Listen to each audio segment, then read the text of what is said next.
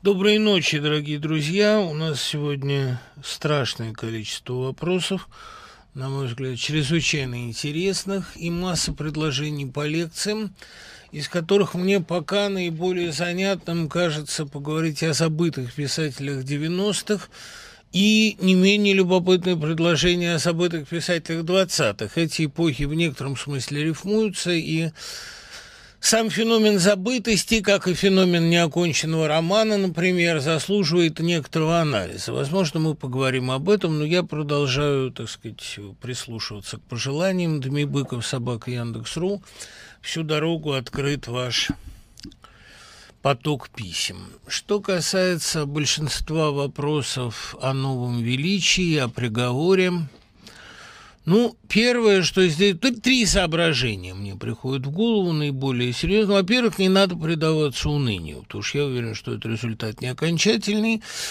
И Кроме того, э, по настроению большого количества пришедшей туда молодежи, а преобладали, по моему любимому выражению, старики и дети, либо такие активисты еще 80-х годов, либо э, совершенные старшеклассники, по их настроению я тоже не вижу ныне, вижу скорее здоровую злость. И когда происходят такие события, единственным положительным их последствием является формирование, все-таки хотя и медленное, но некоторого протестного ядра. А действие равно противодействию. В данном случае мы это противодействие уже получаем.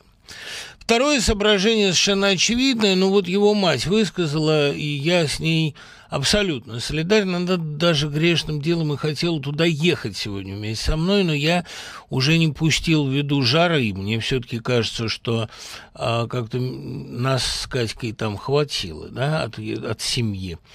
А у меня есть ощущение, что это дело Петрашевского. Действительно, оно настолько похоже по структуре, и в российской истории все так кольцуется и повторяется, и Петрашевщина в том, что э, не было ровно никакого криминала, просто собиралась молодежь, что-то там читала, говорила, и была провокация, и э, все-таки э, Николай I проявил, он же Палкин, проявил садизм вот с этим фальшивым смертным приговором, после которого, на мой взгляд, психика Достоевского была э, повреждена необратимо, потому что если бы не было дела Петрашевского, уверяю вас, не было бы и его идейной довольно печальной эволюции. А он всегда говорил, что было бы с нами, если бы не вот эта экзекуция на плацу. Да нормально было бы, лучше было бы, не было бы того стокгольмского синдрома, который заставил его всю жизнь быть благодарным власти, которая ни за что сначала его приговорила к расстрелу, потом к восьми годам каторги, потом сократил до четырех. Это Действительно распространенная тактика, когда человеку ни за что сначала дают 8, а потом 4, и он всю жизнь чувствует себя помилованным.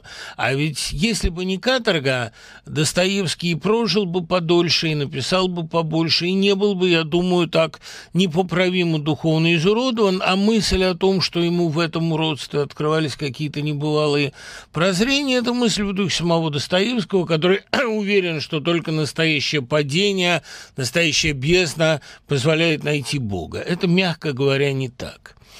А болезни бы не было, а гениальность бы осталась. Ну и третье соображение, которое для меня довольно очевидно – режим, который вынужден себе выдумывать для легитимации, для прокорма спецслужб, для получения звезд на погоны, вообще для некоторой динамики, для иллюзии динамики, вынужден придумывать себе такие дела, он находится в терминальной стадии. Находится в той же примерно стадии, в которой Николаевская Россия находилась в период мрачного семилетия. Правда, в наших условиях мрачное семилетие может тянуться довольно долго, да, и, я бы сказал, непредсказуемо долго, но э, совершенно очевидно уже и то, что это вырождение, что это э, гибель, а, причем гибель не только а, верхушки, а гибель и загнивание огромного слоя, который эту верхушку обслуживает.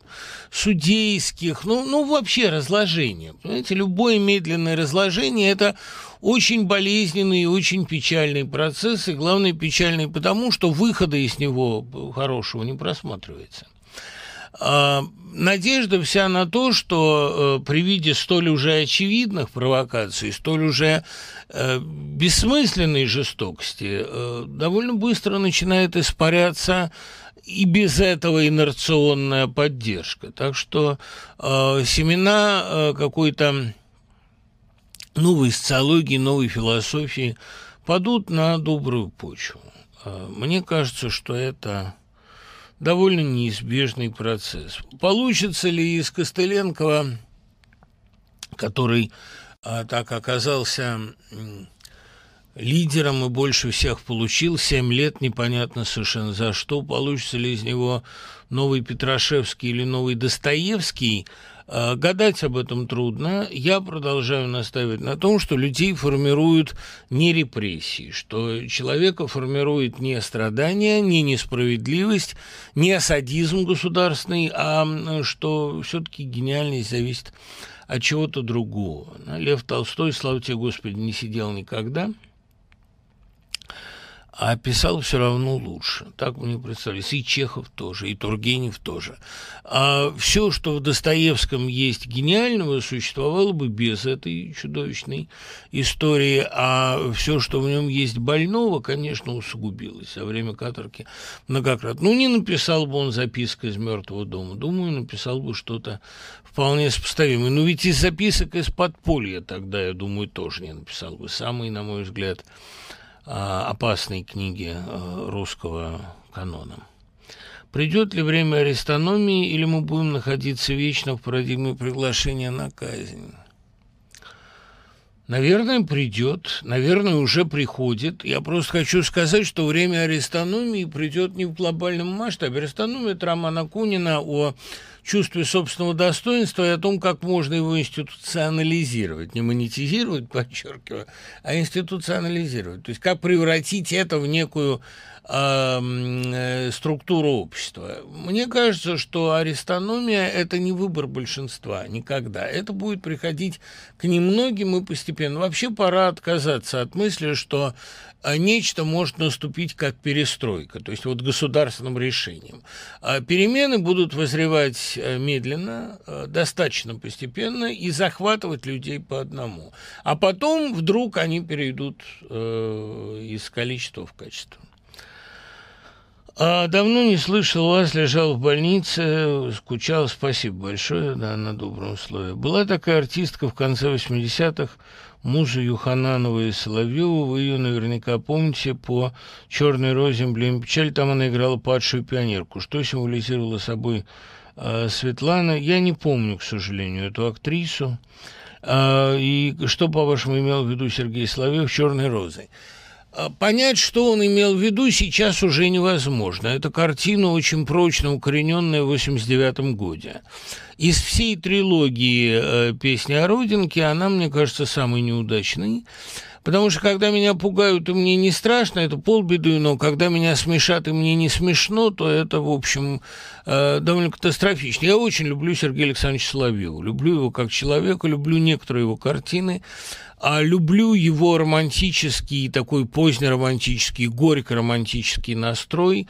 А, и в одном его фильме «Одноклассники» больше таланта, чем, по-моему, вот просто в одном, в любом кадре оттуда больше таланта, чем в работах всех его а, учеников и большинства современников. Но талант – это не всегда гарантия качества, как это ни парадоксально. «Черная роза» – очень талантливая картина. Как говорила Инна Туманян, я помню ее посмотревшая, такого формотворчества никто себе сейчас не позволяет. Да, даже Герман, даже Муратова. И он, я думаю, и слава богу, мало думал о зрителе, когда это снимал. Снимал в достаточно импровизационной манере, как и вторую асу, тоже неудачно. Мне показалось, что в этом фильме э, вообще как-то отсутствовал сценарий. Э, герой был неприятный, как мне тогда возразил Гребенщиков, святые часто неприятные люди, это верно. В целом, мне показалось, что если э, исключить оттуда несколько сцен э, с песнями и один титр, то не останется вообще ничего. Хотя там очаровательный Друбич с Абдуловым. Это фильм, отразивший весь хаос и как-то страшно сказать всю глупость кануна 90-х. Действительно, глупость, наивность, а, такую дешевизну. Это, э, в общем, атмосфера поймана, как это не ужасно. Соловьев на то и талантливый, невероятно талантливый человек, чтобы атмосферу ловить всегда. И как она есть наследница по прямой, как она есть в «Ста после детства, так есть она и здесь. А, «Чужую белую» я как раз не считаю шедевром, хотя это очень хорошее кино. А, мне кажется, что вот он поймал это чувство. Там вот эта мигающая реклама на стене, она одна говорит о воздухе 90-х гораздо больше, чем э, все тогдашние чернушные э, так, документальные картины или, или квазидокументальный, но у меня все равно возникает ощущение а, какой-то вялости и, главной бессодержательности этого фильма и этой эпохи. Я эту эпоху очень не любил. Вот я вернулся из армии, я помню, и вместо ощущения безумной свободы, которая всех захлестывала, у меня, наоборот, возникло ощущение ну, какой-то э, растерянности, тупиковости и, и глупости, и какого-то Э, такого абсолютного триумфа кича вместо э, того триумфа свободы и разума, который ожидался. 91 год еще внушил мне какие-то надежды, но в 90-м, я помню, их практически не было. И я работал в собеседнике, я вот дворился в гуще тогдашней российской молодежной политики просто политики. И, э, как ни странно, вот это мое ощущение э, доминирующей пустотности, глупости, какого-то распада, как ни странно, многие тогда разделяли. Вы наверняка помните, как впервые издали русскую красавицу Ерофеева и «Тридцатую любовь Марины». Сорокина «Какая книга для вас круче и почему?» «Тридцатую любовь Марины», во-первых, она издана была Одновременно написано, насколько я помню, значительно раньше. А, это 84 год, если мне память не изменяет, или даже, может быть, 82-й. У Сорокина день рождения, поздравляю его от души. Кстати, сегодня же и день рождения уже наступил у Александра Журбина, замечательного композитора, вечно, на мой взгляд, 40-летнего. Саш, тоже поздравляю вас от всей души. А, простите уж, что в одном ряду с Сорокином, но, по-моему, это вполне комплементарно. А, Сорокинский роман – это литература. А, роман Виктора Ерофеева такое впечатление на меня не производил уже тогда. Личное отношение здесь совершенно ни при чем. Сорокинская книга, мне кажется, чрезвычайно удачной, чрезвычайно яркой, талантливой и очень хорошо вписанный а, в женский такой лесбийский тренд поздних 80-х, потому что уже и в ранних 80-х главными героинями кинематографа стали сильные женщины. Тут вам и «Время желаний», и «Странная женщина», и «Сладкая женщина», и «Блондинка за углом», и «30-я любовь Марины». Безусловно, это было женское время, потому что э, по истории диссидента там изложены, и совершенно понятно, что происходило с мужчинами. У меня сложилось впечатление, что если друг с другом ученики Слизерина и Гриффиндора, можно сказать, враждуют, то представители э, Кахтеврана и Пуффендуя, если не презирают, то точно смотрят свысока на них – да и сами эти факультеты находятся на периферии повествования. Почему так? Лёш, э, это связано с тем, что Кахтевран еще не сказал своего слова вообще. Пуффендуй начал его говорить в «Фантастических тварях» и «Где они обитают». Э, четыре темперамента Хогвартса, холерики – э, Гриффиндора, э, меланхолики Слизерина с их болезненной самооценкой раздутой и хитростью, такие арамисы, э, флегматики Атосы, э, кахсевранцы и флегматичные, то есть не флегматичные, а сангвинические портосы Пуффендуя, они так распределены, что время пуффендуйцев еще просто элементарно не пришло. Ведь отличительная черта сангвиников и пуффендуйцев в частности, то, что они прекрасно ладят с животными и с фантастическими тварями. Они такие контактеры своего рода. Что касается когтевранцев, Атос ведь вообще самая загадочная фигура. Он раскрывается очень медленно. Флегматики, они обладают всеми когтевранскими добродетелями, а именно сдержанностью, скрытностью, умом, отвагой, ну и определенным таким в хорошем смысле аутизмом. Они очень не склонны вообще делиться какими-либо эмоциями. Мне кажется, что э, в следующей книге о Гарри Поттере, она уже анонсирована, Когтевран будет играть значительно более серьезную роль. Ну, понимаете, ведь дети любят холериков, и дети сами в мать своей холерики. Время Атоса приходит довольно поздно, да, и вот, э, собственно, а, мать как-то вот призналась мне, что э, в 18 лет любишь Д'Артаньяна, в 12 любишь Д'Артаньяна, а в 30 уже понимаешь, что, собственно, главный-то герой Атос. Ну, видимо, когда придет время повзрослеть окончательно читателям Гарри Поттера, тем, кто первую книгу когда-то читал, тогда они поймут, что Кахтевран это, – это наш такой главный резерв, если угодно. Во всяком случае, Роулинг к нему вернется абсолютно. А ваше мнение о романе «Хождение по мукам», какой мысли хотел подвести читатель автора, и стоит ли возвращать роман в школьную программу? Ну, если вы хотите его убить окончательно, то давайте вернем. А он вписывается до некоторой степени по э, сюжету своему в ту же сюжетную схему воскресения, э, фаустианскую схему, о которой я говорил применительно к Лолите, Аксинье и Ларе, там Даша тоже вот с мертвым ребенком и э, потрясающая совершенно эта э, сцена. Э, Даша такая действительно Гретхен в этой истории, хотя Телегин, конечно, не, на Фауста не тянет никак, да и на Григория Мелехова он не тянет, потому что это насквозь искусный персонаж. Но как бы мы, так сказать, не относились к Алексею Николаевичу Толстому, некоторая концепция в этом произведении действительно была. А, есть такая расхожая довольно точка зрения, что там хороший роман «Сестры», «Тудем-судем», 18 год, и совсем никакое «Хмурое утро». Ну, про хлеб, который оборон Царицына, я уже не говорю, потому что это просто читать невозможно. Это очень плохо. Но, э, да, «Хмурое утро» так себе роман – и, конечно, это очень плохая билетристика, и там э, чрезвычайно много штампов, э, и в описании махновцев, и в описании анархистов, и в Мамонте Дальском и так далее. Это заштампованная книга, и она чем дальше, тем хуже написано. Я э, перечитывал как-то вот в одном американском доме, я оказался в гостях, и там был полный Алексей Николаевич, 20-томник, э, что ли, 50 каких-то годов. Первое полное собрание посмертное. Ну, жалкое впечатление, конечно, да, ну, жалкий же ездок. При том, что «Сестры» и в первой редакции, и во второй очень неплохое произведение. А, там немножко, конечно,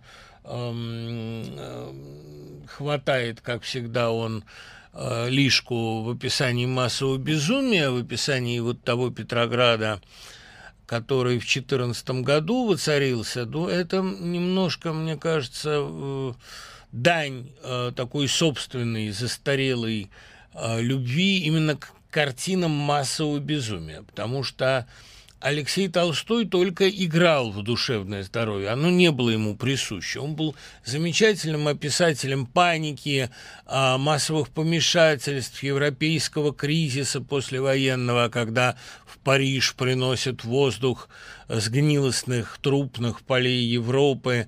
И такие вещи, как «Союз пяти» или «Гиперболоид инженера Гарина» или первые три главы сестер ему удавались очень. Вот он был замечательный писатель массовых маний и фобий.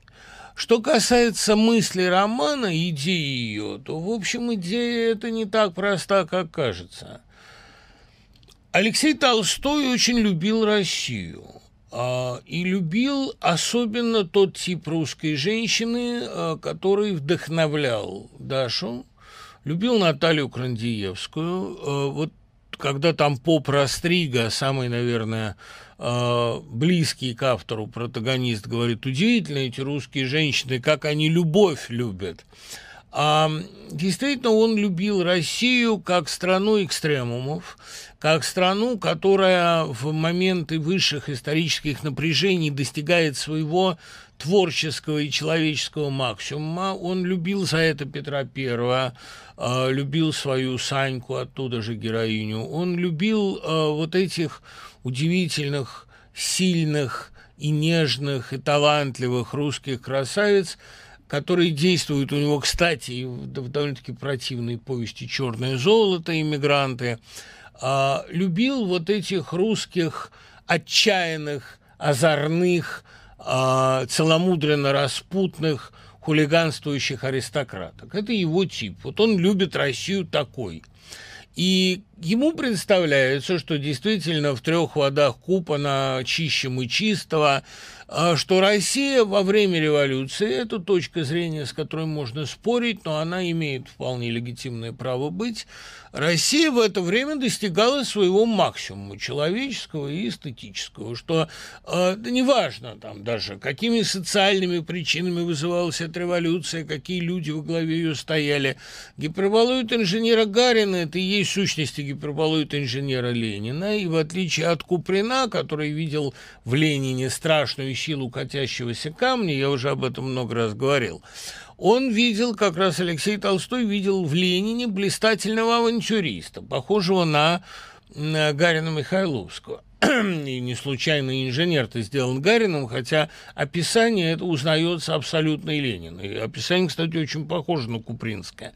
Вот э, мне показалось, что э, та Россия, которая была в 18-19 году, при голоде, нищете, дискомфорте, она представляется Толстому наиболее аутентичной. Вот она наиболее России. Хождение по мукам – это история о том, а, как русская женщина раскрывается вот в этом страшном а, огненном потоке, как она дорастает до себя. Интересно, что мужчины, мужские образы ему удавались гораздо хуже. Телегин, Бледин, Рощин просто никаков. А если бы не замечательная работа Михаила Ножкина в фильме, я думаю, просто и смотреть было бы не на что. А, конечно, э, по большому счету, это э, тени, это такие совершенно э, ходульные персонажи. А вот Катя и Даша, это да, это ничего. Это очаровательные героини, которые собой олицетворяют толстовскую Россию. Свой концепт России у него был.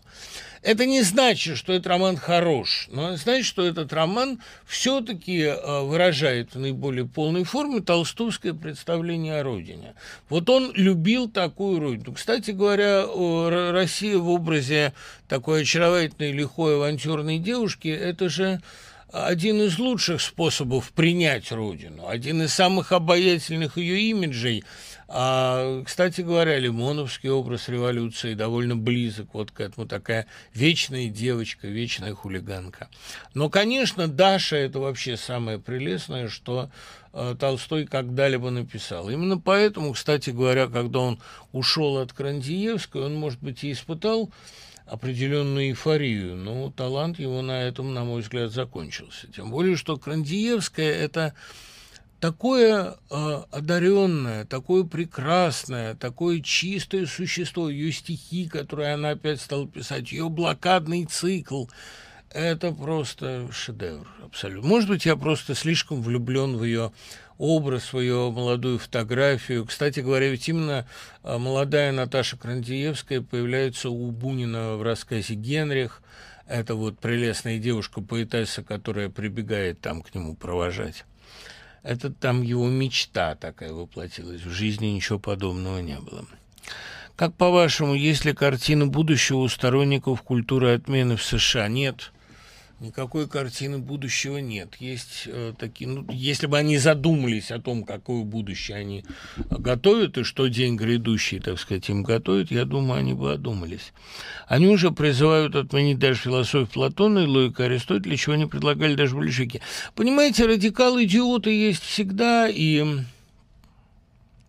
даже не буду добавлять, что это идиоты в античном смысле. Нет, это идиоты в смысле вполне обиходным. Всегда есть люди, предлагающие отменить орфографию. Да, сейчас, кстати, мы находимся опять на грани очередного пересмотра орфографических норм. Поистине в России все проблемы уже решены, осталось только вот с орфографией разобраться. Вернуть ее должно быть к фонетическому принципу. А, ну, что проще было. Да? Заяц, все эти дела. Что же касается культуры отмены, ну, всегда были люди, которые говорили об обобществлении жен, о, военном воспитании детей, о запрещении детских сказок. Ну, э, всякое общественное движение имеет свои крайности и свои глупости. А американцы тоже имеют право на своих идиотов. А похоже ли это на хищные вещи века братьев Стругат? Нет, не похоже совсем. Там, собственно, общество, отравленное консюмеризмом и желающее все более острых ощущений, а здесь общество отравленная такой квазифилософией. А, мне кажется, Стругацкие могли бы замечательно постебаться над политкорректностью, но они не дожили до той эпохи, когда она стала э, сколько-нибудь значительной. К тому же Стругацкие в своей антропологии уходили все глубже, и вряд ли эти э, мелкие американские глупости могли бы их вдохновить. В принципе же, никакой картины будущего у дураков никогда не бывает. Вот оценка князя Вяземского. Книга «Война и мир» есть протест против 12 года, есть апелляция на мнение, установившееся в народной памяти, на авторитет русских историков этой эпохи школы, отрицание и унижение истории под видом новой оценки, ее разуверение в народных верованиях – все это не ново. Эта школа имеет своих преподавателей к сожалению, много слушателей. Это уже не скептицизм, а чисто нравственно-литературный материализм, безбожие опустошает небо и будущее и так далее, так далее жизнь. Да? Значит, что историческое вольнодумство. Петр Андреевич Вяземский, не забывайте, в момент написания э, «Войны и мира» был глубоким стариком. Он э, умер-то, собственно говоря, насколько помню, в 1978 году, и сколько ему было 86 лет. А он родился прежде Пушкина и пережил его э, на 40 лет. Соответственно, князь Петр Андреевич Вяземский при всех своих бесспорных талантах а в юности, а даже не в юности, а в зрелости, в 1931 году был значительно радикальнее Пушкина, и ему очень не понравилось клеветникам России а, и Бородинская годовщина. А с годами он сделался охранителем, как это сплошь и рядом бывает. И хотя старая записная книжка – это великолепное чтение и поздние стихи Вяземского, исключительные, «Жизнь наша в старости», «Разношенный халат» и так далее. Нет, это все прелестно, но идеологически его воззрения отличались такой излишней и смешной ортодоксальностью, и, конечно, где ему было понять – толстовскую радикальную концепцию истории. Она даже не столько толстовская, сколько она шопенгауэровская, но вот это довольно действительно, на первый взгляд, материалистический подход, когда действует в истории не гений, не герой, а равнодействующий миллионов воль. Событие происходит потому, что оно должно было произойти. Uh, ну, не понял человек, это бывает, это совершенно не умаляет для нас заслуг Вяземского, просто надо признать, что а, видите, вот, это бросает некоторый обратный рефлекс на его разнообразные полемики с Пушкиным 30-х а, годов и более ранних. Это заставляет признать в нем талантливого поэта, но человека не особенно глубокого ума. Пушкин деликатно полемизировал с друзьями, он их любил, и всю меру, всю силу своей гениальности он, конечно, на них не обрушивал как и на большинство современников. Но цену Вяземскому он знал. Поэтому, я думаю, э, он понимал, что мышление Вяземского, будь он либералом, там, собеседником Мицкевича, или будь он отчаянным консерватором в старости, это мировоззрение довольно плоское. Он был э, именно хороший поэт, но человек довольно плоский. А в нем нет вот этого иррационального чувства истории. Он, я думаю, не понял толком Годунова. А русскую хтонь, вот эту историческую, он тоже не чувствовал абсолютно. Отсутствие иррациональности, оно губит художника. Ну, если не губит, то, по крайней мере, не позволяет перерасти себя. Вот в Пушкине эта иррациональность была, и они весь Годунов он чувствовал вот э, эти колебания мнения народного, его внезапные затухания, А, и это удивительное сочетание рабства и бунта, которое кстати говоря, так гениально отражено у Толстого в истории Богучаровского бунта, бунт на коленях. А, конечно, э, я думаю, что соотношение э, народных из устных преданий любимых Вяземских и толстовских матриц, оно оказалось довольно сложным. А, да, мы знаем Бородино таким, каким его написал Толстой. Да, из Бородинского сражения, которое со всей военной точки зрения, оно выглядит все-таки поражением или уж там с большой натяжкой ничьей, а получилась победа, когда действительно наложена на а, противника рука сильнейшего духом противника, наложена на французов. А это укоренилось в народном сознании, и, в общем, мы знаем Бородино таким, каким его написал Толстой. А вот идея насчет того, что Москву не поджигали, а что она сгорела сама, потому что деревянный, оставленный жителями, город должен был сгореть, а, это не укоренилось. Все равно считается, что Москву поджигали, потому что э, народ делает легенду из того, что более мстит, э, листит, более льстит его мировоззрению. А толстовская философия оказалась воспринята в той своей части, которая больше всего э, приятно национальному самосознанию. Выигрывает тот, кто больше поставил на карту. Побеждает в дуэли с Долоховым Пьер, потому что он радикальнее, потому что он э, отчаяннее, потому что он большим рискует.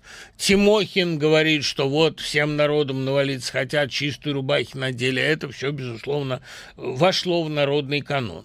А э, идея, что ни одна, значит, э, ни одна рекогносцировка не дает представления о поле боя, и ни одна диспозиция не может быть исполнена, и э, всегда на войне происходит не то, что запланировано, а то, что э, случается, это не укоренилось. Хотя, может быть, Толстой как раз в этом-то прав, потому что э, бой – это всегда хаос, а тем не менее генералы продолжают думать, что все происходит по их э, предварительным чертежам. Э, наивно очень думать до сих пор, а такие люди есть, доказывающие, что э, война была выиграна благодаря военной гениальности Кутузова. Война была выиграна благодаря военной гениальности русского бога, благодаря национальному духу, во-первых, и благодаря чуткости Кутузова к духу войска, во-вторых.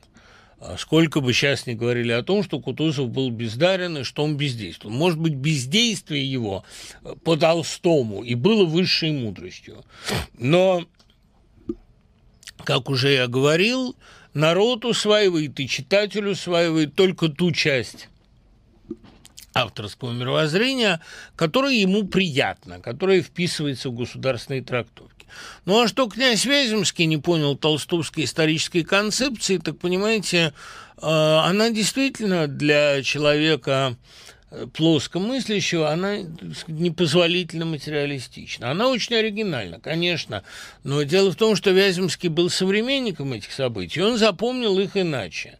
А убеждать современников – это последнее дело, потому что то, что история с некоторой временной дистанцией выглядит иначе, такая Эйнштейновская такая загадка, что э, зрение становится относительно, и зрение современника очень сильно как раз искажает действительность, а видна действительность только на расстоянии, это для большинства людей абсолютный шок. Уверяю вас, когда мы будем читать, а мы будем читать э, исторические произведения о позднем путинизме и о том, что последует затем, или, скажем, там о 90-х годах, о десятых, мы, современники, будем говорить, да вранье, не так все было. Но будущему гению видней, Господу видней с высоты.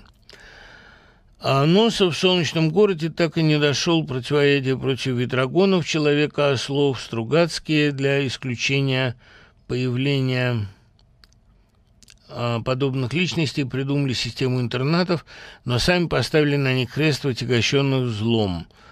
А неужели человечеству не суждено построить солнечный город? Почему? Они совершенно не ставят крест на идеи интернатов. Просто в интернатах нужны не просто технологи от педагогики, нужны не просто идеальные воспитатели, а нужны такие люди, как Гаоносов, Ганоцря, которые в какой-то момент э, приходят спасать флору и гибнут там. Вот э, педагог должен быть немного руматой, а таким вот жертвенным руматой, германовским руматой. А э, просто одними, конечно, не решается, одними интернатами не решается эта проблема.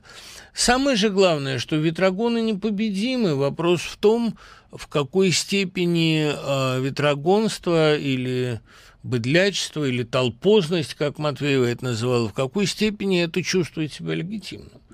А дураки были будут всегда. Вопрос, как долго они будут чувствовать себя правыми и моральными.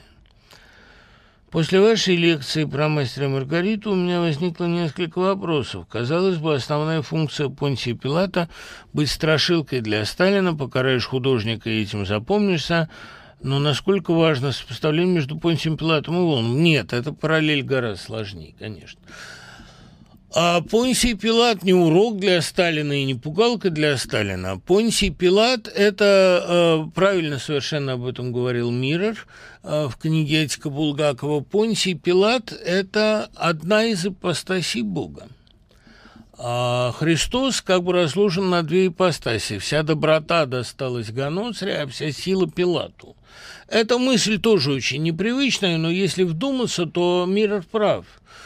А, дело в том, что с точки зрения Булгакова, с точки зрения Гёте, с точки зрения фаустианской концепции в целом, а, Бог а, не заинтересован в спасении мира. Мир спасти нельзя.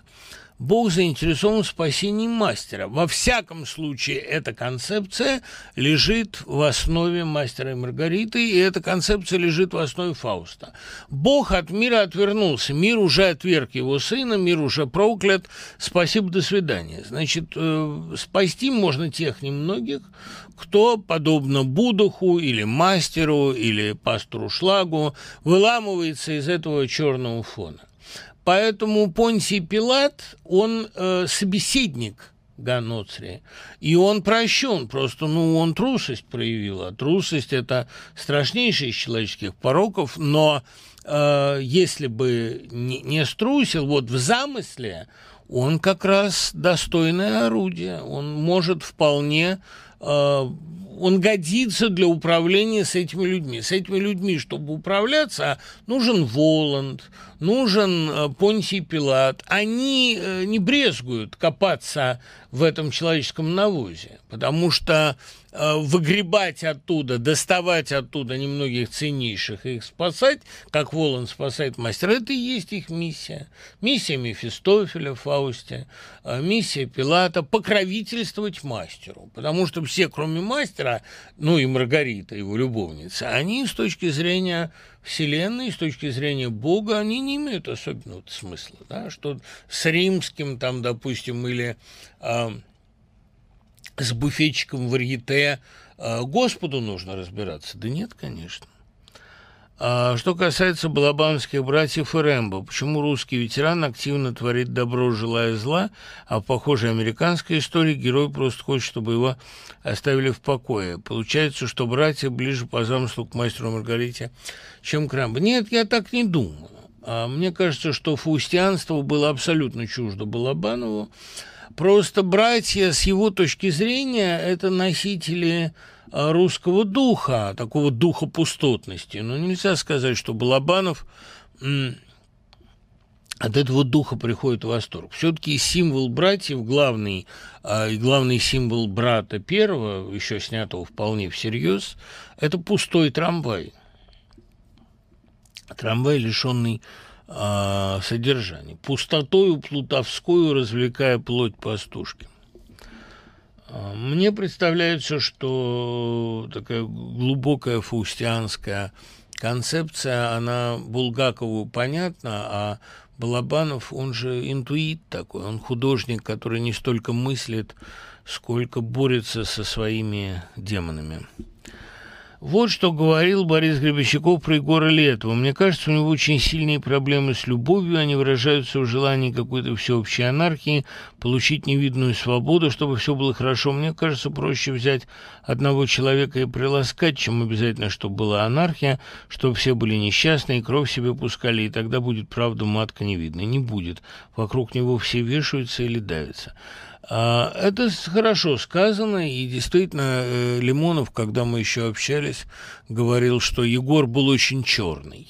Он был заряжен очень негативной энергией. Да, там проблемы сильные были не только с любовью, но и э, вообще с э, терпением. Но Борис Борисович тоже ведь человек непростой. Вот мы сейчас скоро выйдет наш разговор с Макаревичем в э, Жизеле, и там мы, это жалкая замена литературы, и там мы довольно любопытно поговорили о том, что такое русский рок. Он цитирует там Гребещакова, который в 20 лет говорил, а тебе никогда не хочется все это взорвать.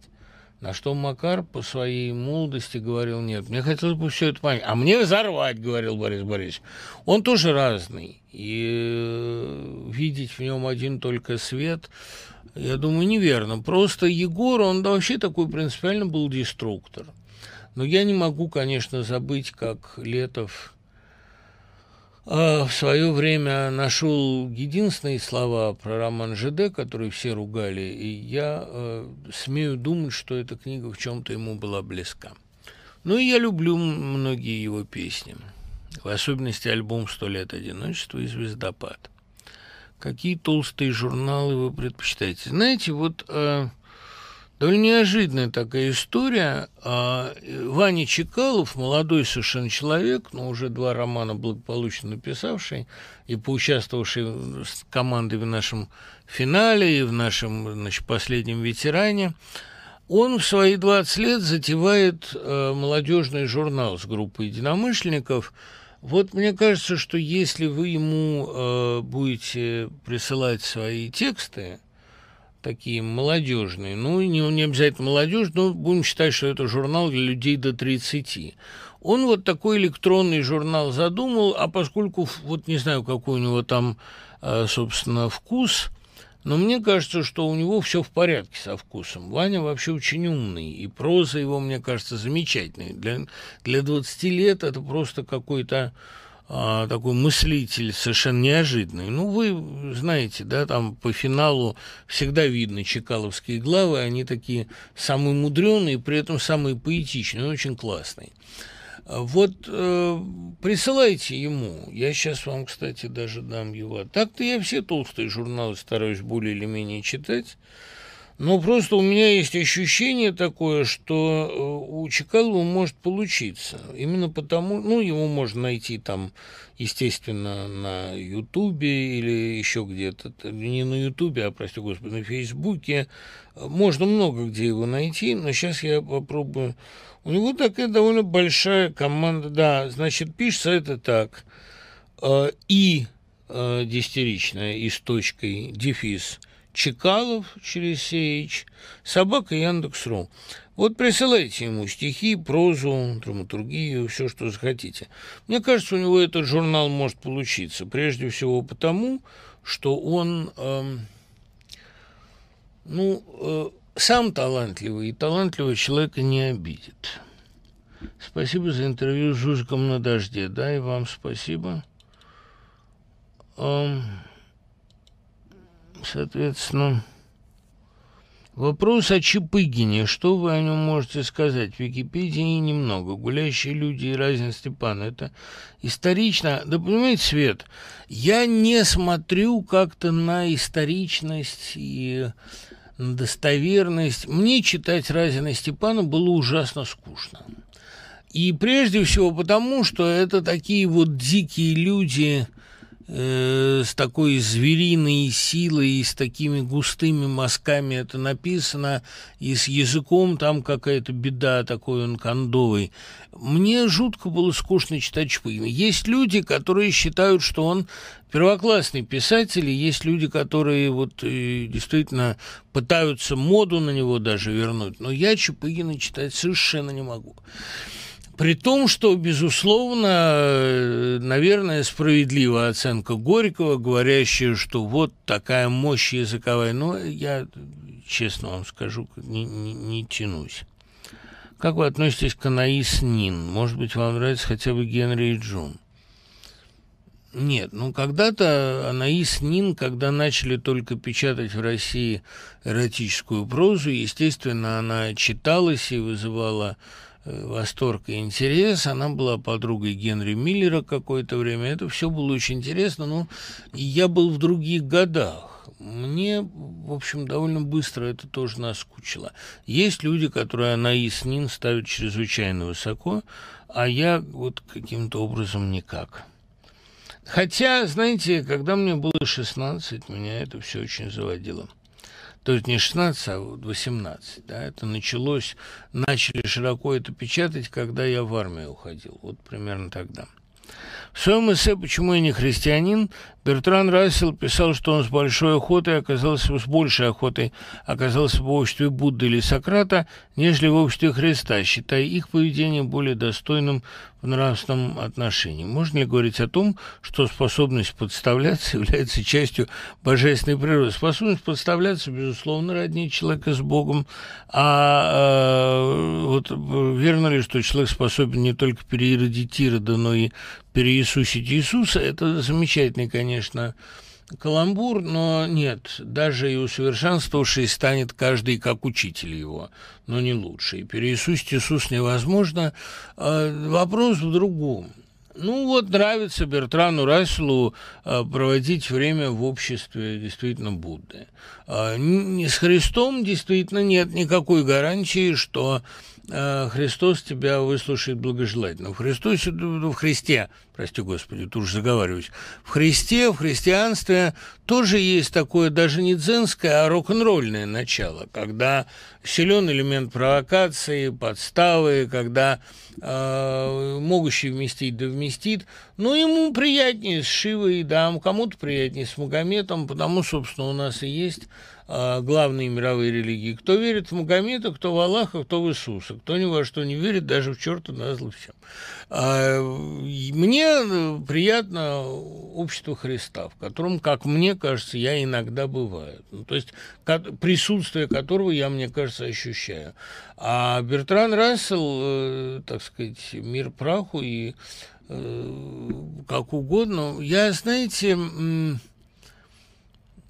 Думаю иногда, я скоро вот об этом тоже стишок напечатаю, что ведь посмертная участь – это вопрос личного выбора. Это действительно, вот мы говорим, есть бессмертие души или нет бессмертия души, у одних есть, у других нет.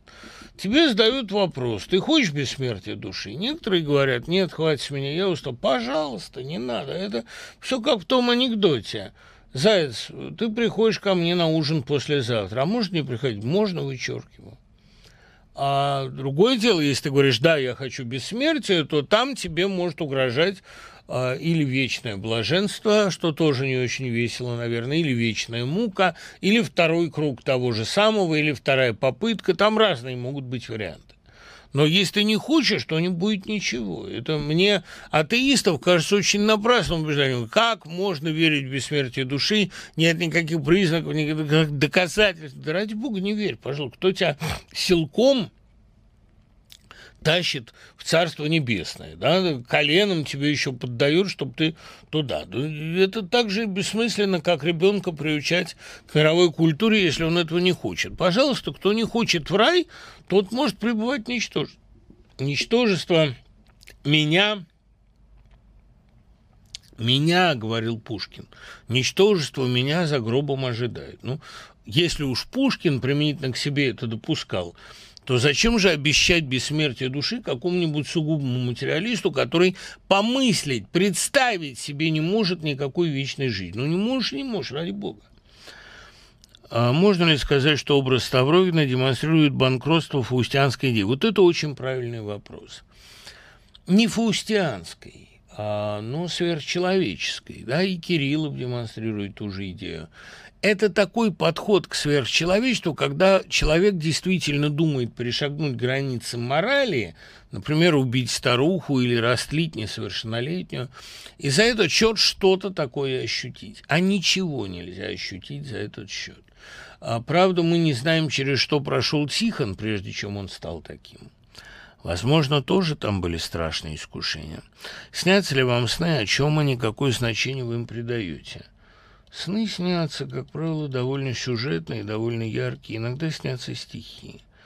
Как вы относитесь к Никите Михалкову и его современному творчеству? Да знаете, мне и не современное его творчество никогда не казалось венцом творения. У него есть удачные фильмы, как, например, прелестная комедия э, «Сибирский цирюльник», из которой сцена пробега каторжников, я думаю, это один из сильнейших эпизодов в мировом даже кино, потому что там о России и об истории сказано что-то очень важное, когда они бегут, как бы образуя фундамент э, строящегося храма. Но, в принципе, талантливый эпизод, талантливый диалог есть почти в каждом фильме Михалкова. Но я никогда не понимал, что люди находят в рабе любви. А, и уж совсем я не понимаю, как можно сходить с ума по неоконченной пьесе для механического пианино, когда был фильм действительно великого форматворца Абрама Роума «Преждевременный человек», тоже экранизация неоконченной пьесы, пьесы Горького, но, простите, э, фильм Роума блистателен, а э, фильм Михалкова просто копирует его вплоть до некоторых реплик, вплоть до актеров. А Жан так много пил и ел, э, только это и умел. Жан так вкусно ел и пил, что до смерти счастлив был. Это просто э, такая копия, хотя и, безусловно, творчески преображенная. То есть мне всегда Никита Михалков казался режиссером э, довольно вторичным, при том, что он э, чрезвычайно э, талантливый актер, харизматичный персонаж, но, э, так сказать, зерно его будущего и зерно его эволюции, мне кажется, было совершенно наглядно уже в 70-е годы, а самая талантливая его, как мне представить, картина – это «Пять вечеров». Герой записки из подполья говорит, я согласен, что дважды два четыре превосходная вещь, но если уж все хвалить, то и дважды два пять примило иногда вещица. Можно ли отказ, что можно ли утверждать, что отказ мыслить самостоятельно первый шаг на пути к фашизму? Нет. Первый шаг на пути к фашизму – это гимн рациональности. Отказ от э, дважды два четыре и а, предпочтение дважды два пять. Да, вот это такое горгуловское «фиалка-машинку победит». Гаргулов, как вы знаете, был не просто убийцей французского президента, не просто безумцем, не просто одним из последних гильотинированных французов, но он был еще и э, протофашистом. Да? И вот в этом и есть фашизм, проповедь иррационального. В этом совершенно нет никакого, э, так сказать, коллективного мышления. Это как раз наоборот такой абсолютный идеализм. А нельзя ли сделать лекцию про Ренату Литвину, ведь она одна единственная девушка-панк. А, видите ли, да, я считаю, что Рената Литвинова тоже настоящий панк нашей культуры. С годами я стал к ней относиться все более восторженно. А лекцию про нее мне делать трудно, потому что это надо разбирать именно ее прозу. Я все-таки не столько кинокритик, сколько э, критик литературный, и то в последнюю очередь. В основном я все-таки что-то сочиняю, а не критикую. Но поговорить о Ренате Литвиновой со временем было бы, наверное, интересно, просто непонятно, нужно ли это ей. Мне кажется, она и так прекрасно справляется. Что вы думаете об Александре Керенском, если история повторяется, видите ли вы Керенского в ком-то из наших современников? Чем случайнее, тем вернее. Любой может стать Керенским. Это э, вот в том-то и беда, что он, Керенский был абсолютно случайной фигурой в истории. А Савенков должен был быть на этом месте, но он, боюсь, наколол бы гораздо больше дров. Хорошо, услышимся через пять минут. Продолжаем разговор. Поразительно, э, каков культурный диапазон и широта интересов, разброс этих интересов у читателей. Я искренне восхищен. Ваше отношение к последней книге Хэма «Острова в океане». О ней мало сказано, там очевидные длинноты, но книга яркая, с великолепными эпизодами. Книга с великолепными эпизодами, но тоже, я боюсь, вторичная по отношению к раннему творчеству Хэма. Понимаете, в чем, так сказать, проблема? Мне кажется, что Хемингуэй с годами он ушел от романного жанра. Роман для него всегда был не особенно органичен. Считалось, что надо писать романы.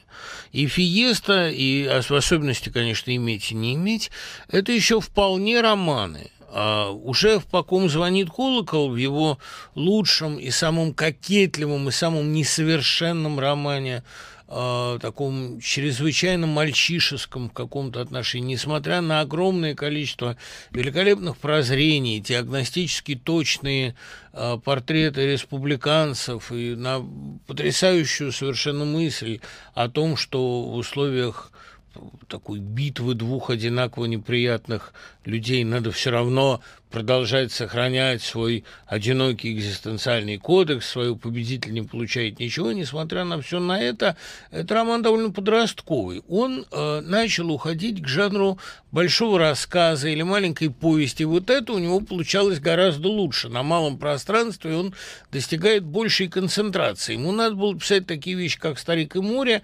простите меня за непрошенный совет, потому что «Снега Килиманджаро», «Недолгое счастье» Фрэнсиса Маккомбера, э, вообще поздние рассказы и э, повести Хемингуэя – это, по-моему, великолепная концентрация. Ну, тогда все почти сколько-нибудь крупные художники в диапазоне от Олеши и Платонова до Тромана Капота поняли, что либо роман должен стать документальным, либо он кончился – а роман вот в таком традиционном понимании, в такой вымышленный нарратив, это никому не интересно.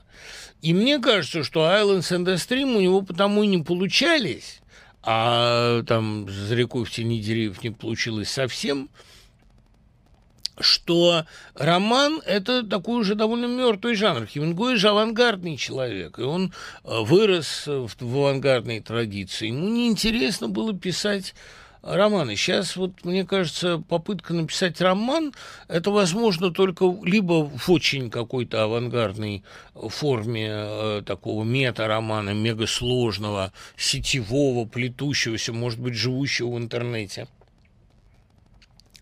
Или э, надо писать рассказы, короткие романы. Жанр короткого романа – это жанр очень перспективный. У Хемингуэя «Старики и море» сказано больше, а, чем у Мелвилла в «Моби Дике». Другое дело, что «Моби Дик» — это как бы иконический роман, роман, который сам изображает из себя такого же огромного, неправильного мифологического белого кита. Но почему-то э, Хемингуэевский маленький, э, в сущности, рассказ «Старик и море» содержит в себе гораздо больше и пластических возможностей, и философских. Так что Э, острова в океане – это памятник невозможности написать роман. И то, что Хемингуэй принимал за свой творческий кризис, и то, что Олеша принимал за свой творческий кризис, это, мне кажется, просто, э, как у меня в одной книжке уже было сказано, это попытки птицы ходить. Из этого ничто она ходить уже не может. А надо летать. А, Экзюпери пытался все время написать романы, «Цитадель» не получилось, в результате осталась огромной рукописью, а, а «Маленький принц» вот оказался вполне совершенным произведением. Нужно, наверное, нащупать какой-то новый жанр, потому что роман в самом деле это наводит на а, ужасную скуку. Ну, было время эпосов, оно прошло, сейчас вот существует такой жанр короткого романа. Пока я это не понял, мне очень трудно было сочинять длинное, а потом оказалось необязательно. Персонаж Проскурина из «Выйти замуж за капитана» – это Лихолетов и Сненач? Ну что вы! А, по времени, может быть. И, кстати говоря, молодой Проскурин прекрасно сыграл бы Лихолетова, но он играет... Я тоже думаю, что Иванов, может быть, отчасти видел его перед собой, эти э, светлые бешеные глаза, светлые усы. Но э, капитан это как раз дюжинный служака, такая простая, добродушная надежность. Храбрость, да, но храбрость в пределах устава. А Лихолетов – это такой герой совершенно нового типа, безбашенный. Почему у всех главных героев романа «Оно» все мечты с детства сбылись, все успешно сложилось в профессии, а, а травма детства осталась неисцелен? Да видите ли, Кинг же, он никогда не пишет просто триллеров. У него всегда есть метафора. И все эти персонажи, у которых все успешно сложилось, это и есть та Америка, у которой все вроде бы хорошо, в подсознании сидит, как мы сейчас увидели, страшная травма, не изжитая травма, травма гражданской войны, травма истории, какая-нибудь травма войны Второй мировой. Америка – это как раз вот о чем, собственно, рассказывает «Американская готика» Ченсон, роман, который я очень высоко ценю. Тут меня спрашивали, а что вы нашли в этой книге? Да вот то я в ней и нашел. Это ощущение сравнительно благополучного города и сравнительно нормальной семьи, в подсознании у которой, в прошлом, которой, в подвале у которой шевелится безумный хаос. И чем благополучнее это пространство, тем страшнее внутренние его полости, какие-то непознанные. Это то, что мне Марк Данилевский сказал в интервью. Самое ужасное, что вы не можете составить карту этого дома, потому что его карта меняется, потому что это прошлое живет, понимаете? И метафора Э, Данилевского, метафора стремительно расширяющегося дома, в котором находятся новые и новые темные области, это продолжение кинговской идеи. Конечно, оно э, сидит в подсознании у всех этих выросших и счастливых детей. Этот клоун, там живущий в канализации, продолжает выскакивать и мучить. Мне близка мысль Искандера из рассказа на даче. Совесть, пульсация Бога внутри человека. Что вы об этом думаете? Э, не совсем так. Искандер э, формулировал это, но по большому счету, вот я помню хорошо, как он пришел в новую газету, и на вопрос Егора Яковлева, ну, там большая была встреча с ним, и на вопрос Егора Яковлева, связана ли как-то религия с моралью, он сказал, никак. Э, религия – это как музыкальный слух он с моралью не связан никак. Либо человек это чувствует, либо не чувствует. А э, вера сама по себе не является добродетелью, и более того, она э, и к морали не имеет никакого отношения. Вот я именно об этом думал, когда там у меня в Остромове один из любимых героев говорит, что морали бойтесь, Наденька, подлые их морали. Морали они придумали, чтобы угнетать самые нравственные люди, именно не, не, не просто нравственные, а люди, прокламирующие свою нравственность, все время рассказывающие, как они ни разу не изменили жене, ни разу не взяли чужого, ни разу не посмотрели на девушку, ни разу не выпили лишнюю стопку. Вот такие люди, они меня пугают больше всего. Потому что это к Богу и к нравственности тоже не имеет никакого отношения. У них такая злоба стоит за этой моралью, и они все время всем замечания делают. Подскажите хорошую публикацию на тему «Советский народный миф о Западе». Ну вот Александр Долинин только что издал замечательную книгу, которая посвящена э, западному мифу да, в России. По-моему, Долинин, э, шагнув в сторону от своих обычных э, набоковских интересов, от интереса к Достоевскому, он э, вот написал замечательную книгу о таком народном мифе о Западе и очень серьезные, опять-таки, пролегомены а, к этой теме содержатся подходы к ней, содержатся в книге Добренко «Поздний сталинизм» э, Спешели во втором томе. Есть, кстати говоря, неплохой роман Александра Мелехова «Соединенные Штаты мечты», где э, анализируются истоки этого мифа. А как раз глазами человека, никогда в Штатах не бывавшего. Прочел имевшийся дома шеститомник Грин. Вы часто о нем говорите, а я поймал себя на мысли, что не помню из прочитанного вообще ничего, ни одного сюжета, ни одного персонажа, только алые пояса. Примерно как интересный сон, пытаешься на утром вспомнить, и чем больше прилагаешь усилий, тем быстрее забываешь. Ну, Бастер, это совершенно точная аналогия. Это сны такие. Но гриновские сны невозможно, вот Матвеева замечательно сказала, гриновские сны невозможно запоминать по названиям, потому что э, названия гриновских рассказов чаще всего расположены по касательной к сюжету. Но э, так сюжеты, большинства из них я помню. И, кстати, вот рассказ Грина «Истребитель» на меня самого оказал в свое время огромное влияние. Или «Отравленный город», или «Преступление отпавшего листа». Ну, у него есть рассказы более рациональные, э, такие как «Сто верст по реке», э, или «Сила невидимого», «Сила неведомого». Но, в принципе, я, я запоминаю гриновские сюжеты, я э, забываю волшебные подробности, понимаете? Мне кажется, что Грин, вот эта Иваницкая, которая написала о нем когда-то замечательную работу, Иваницкая очень чувствует Грина и продолжает его одна, мне кажется.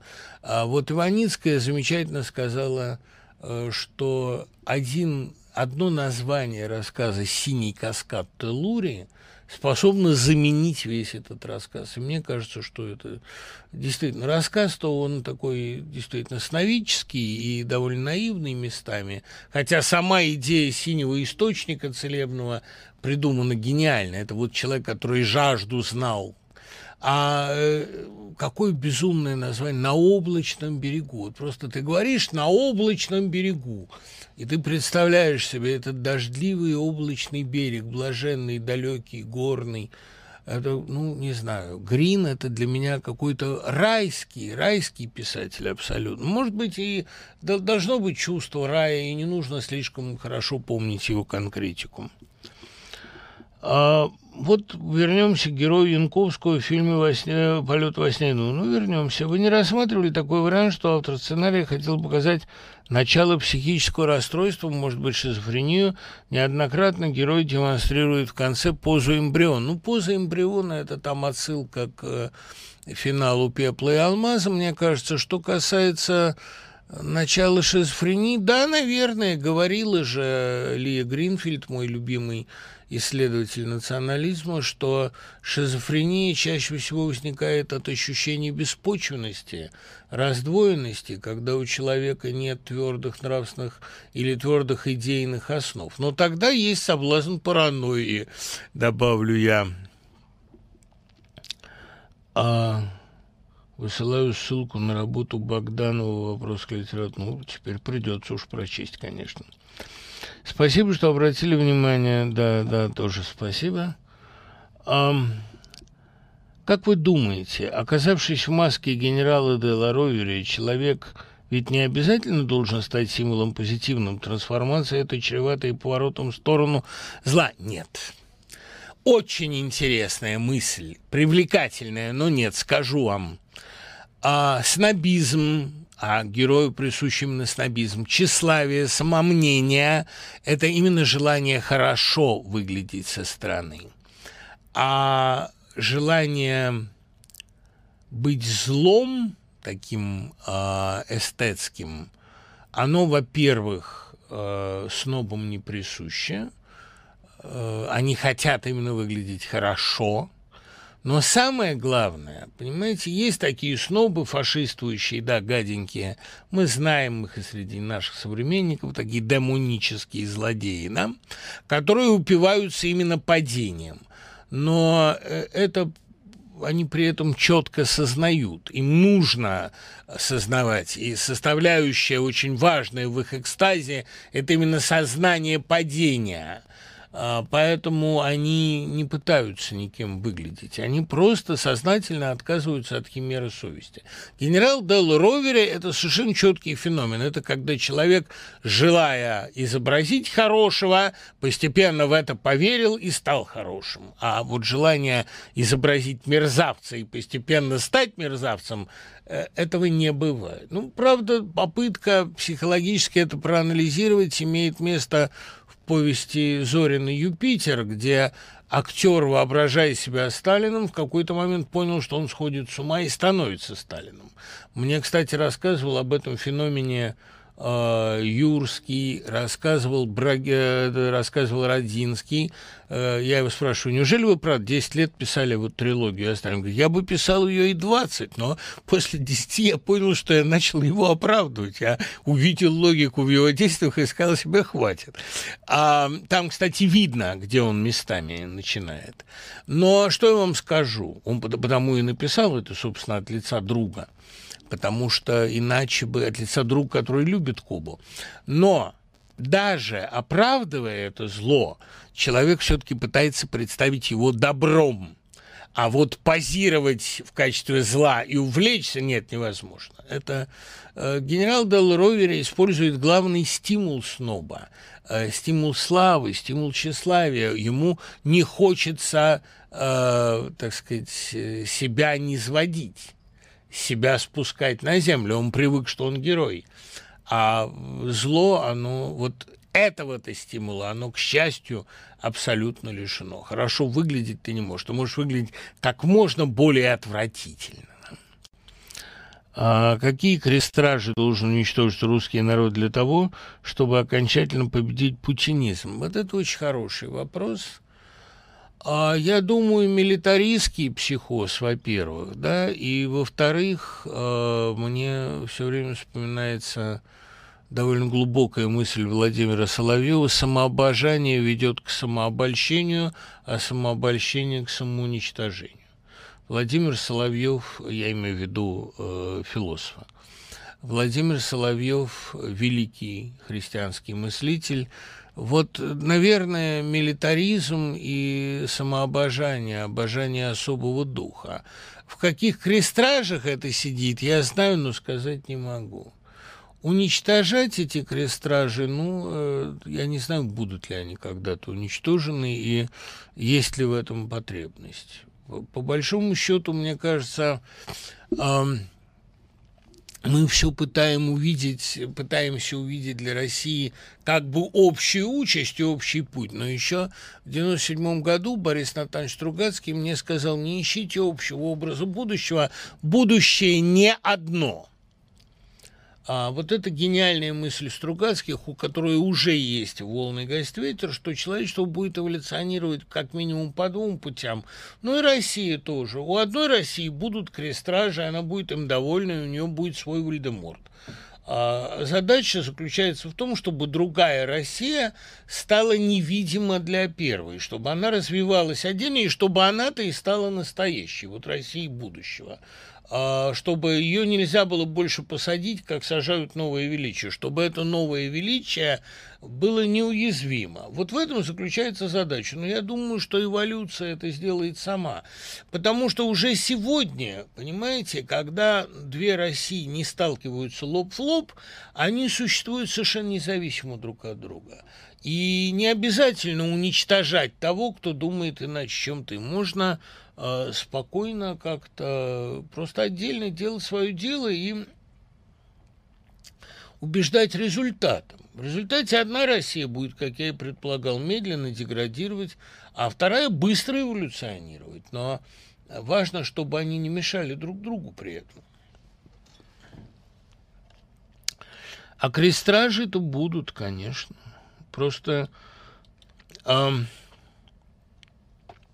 важно сделать так, и, кстати, у Гарри Поттера есть целая научная дисциплина такая, оклюменция.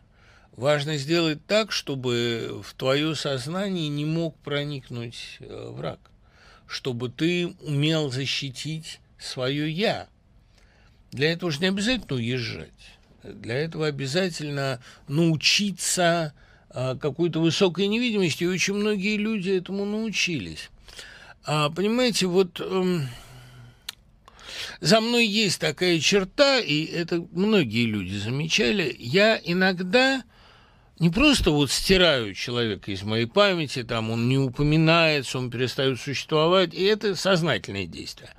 Но иногда это происходит бессознательно. Вот я каких-то людей, которые перестали для меня существовать, я их просто не вижу иногда это не моя какая-то попытка, это просто, может быть, мозг умнее меня, он как так распорядился. Не узнаю я этих людей, прохожу мимо них, потом а, какие-то мои спутники и друзья очень удивляются, как это у меня получается. А это как-то делается само.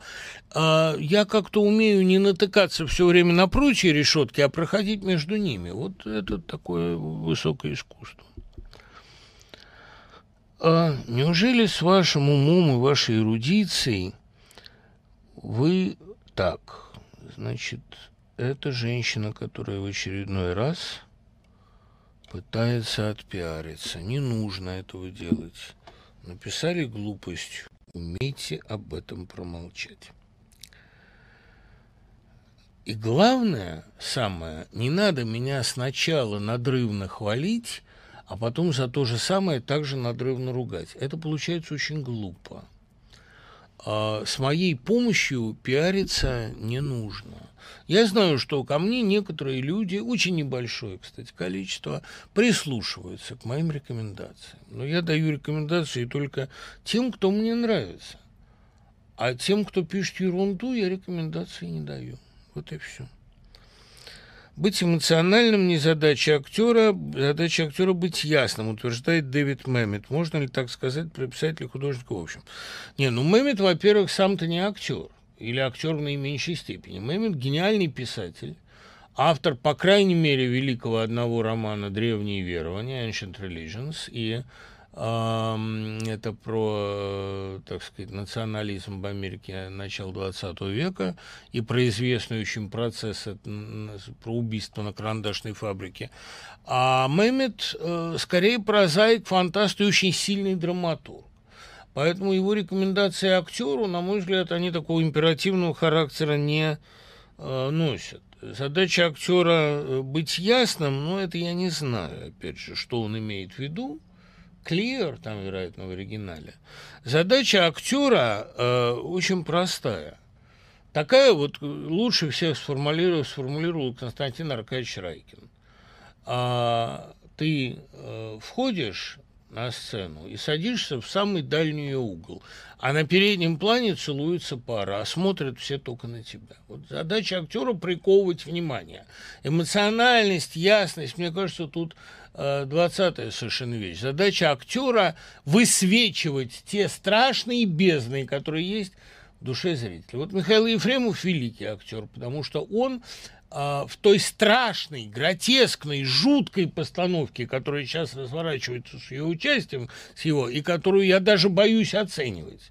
Это не театр, к сожалению, но если рассматривать это как постановку, то Ефремов высветил в нас, во всех, такое, что стало страшно смотреть. И в журналистах, стервятниках, слетающихся туда, и в своих защитниках, и в своих противниках – он э, стал главным героем потрясающей, гротескной, абсурдной постановки. Ужас только в том, что это не постановка, что в ней по-настоящему э, сломались две судьбы. Может быть, не две, может быть, больше. Вот я просто говорю о том, что актер должен обладать прежде всего способностью попадать в болевые точки, в том числе в свои.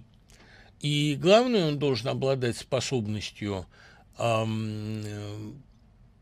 притягивать внимание, в том числе к худшему. Ну и магнетизм, конечно. Назовите три главных любовных романа для вас, а не общепризнанных.